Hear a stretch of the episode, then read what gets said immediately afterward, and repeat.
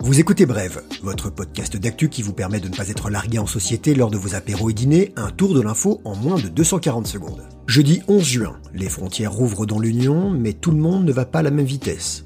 En Suède, l'assassinat du Premier ministre Olof Palme, enfin élucidé, 34 ans après. Pour finir, vous verrez qu'en maths, il n'y a pas de problème quand tu vas mettre des paillettes dans ma vie, Kevin Je vais aller Ibiza Voilà tout juste un mois qu'on peut à nouveau sortir de chez soi. Ah, le 11 mai. En revanche, on ne peut toujours pas sortir du pays.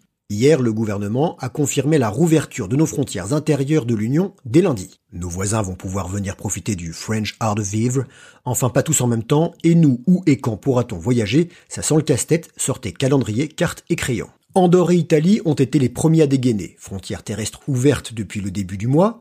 Dès le 15 juin, comme nous, circulation libre avec le Luxembourg, la Belgique et l'Allemagne, sauf que Paris et Berlin n'arrivent pas à se mettre d'accord sur une heure commune de levée des contrôles.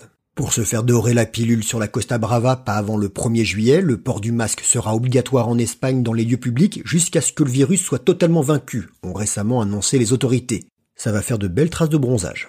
Le Portugal sera sans doute la destination phare de l'été. C'est le premier pays en Europe à décrocher le label Safe Travels. Rassurant. Pour le shopping à Londres, va falloir être patient, très patient. La frontière britannique est ouverte, mais les voyageurs arrivant de l'étranger doivent se soumettre à une quatorzaine. De notre côté de la Manche, ça nous fait un peu tousser. En Grèce, temple du tourisme, les autorités s'inquiètent du retour du coronavirus, mais dès lundi, vous pourrez profiter des plages. Et pour les plages privées, les règles seront strictes. 40 personnes sur 1000 mètres carrés, une distance de 4 mètres entre les parasols, pas de service de restauration et de boisson, le personnel devra désinfecter les chaises longues après chaque client, on va plus vendre de gel hydroalcoolique que de protection solaire. Hier, la Commission européenne a proposé une rouverture progressive des frontières extérieures de l'Union à partir du 1er juillet. L'an dernier, 9 millions de Français sont partis à l'étranger en été. Cette année, 93% de nos concitoyens qui ont l'intention de partir en vacances le feront en France.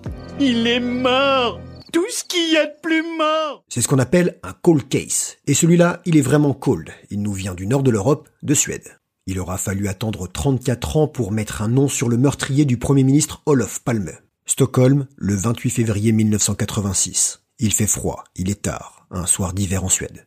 Olof Palme, 59 ans, vient de se faire un petit cinoche avec son épouse. Il rentre tranquillement chez eux à pied. Le chef du parti social-démocrate est un vieux briscard de la politique, il est alors Premier ministre pour la deuxième fois de sa carrière. Olof aime la simplicité, et comme à son habitude, il n'a pas de garde du corps. Il est abattu froidement d'une balle dans le dos et rend son dernier souffle sur un trottoir gelé. Le royaume de Suède est sous le choc et restera traumatisé. Très vite, l'enquête piétine et les pistes se succèdent. Durant plus de trois décennies, tous les scénarios sont envisagés, de la CIA aux militants kurdes en passant par l'État sud-africain alors régi par le régime de l'apartheid que combattait Olof Palme. Beaucoup d'hypothèses, mais rien de vraiment concluant. Stig Larsson, le roi du polar scandinave, vous savez, l'auteur de l'excellente saga Millennium qu'on vous recommande, les aventures de Lisbeth Salander et Michael Blomquist, aura consacré une bonne partie de sa vie à tenter de résoudre l'énigme. Un homme délinquant au passé judiciaire chargé et même directement accusé par la femme de l'ex-premier ministre en 1989, il sera finalement relaxé.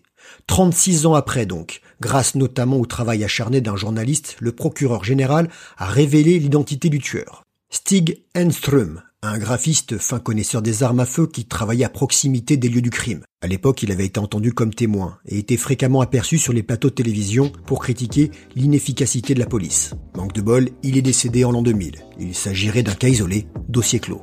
729 moins 285 divisé par 37 multiplié par 13 plus 156 divisé par 3.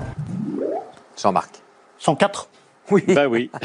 Si vous aimez vous faire des nœuds au cerveau, vous connaissez certainement le nœud de Conway. Conway comme John Horton Conway, mathématicien britannique décédé en avril dernier du Covid-19.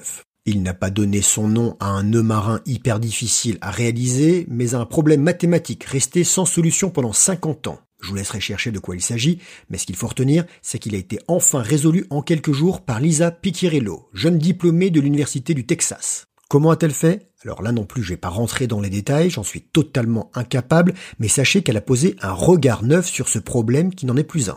L'exploit date de 2018, mais a été longuement vérifié par les scientifiques et vient d'être publié. C'est pas qu'on lui faisait pas confiance, c'est juste que c'est hyper compliqué. Peut-être que Lisa recevra un jour la médaille Fields, le prix Nobel des maths, comme Cédric Villani, qui lui ne semble trouver aucune solution pour se faire élire à la mairie de Paris. Vous aviez oublié, le feuilleton des municipales, il n'est pas terminé. Et si, comme Cédric, vous êtes concerné, le deuxième tour des élections, c'est le 28 juin.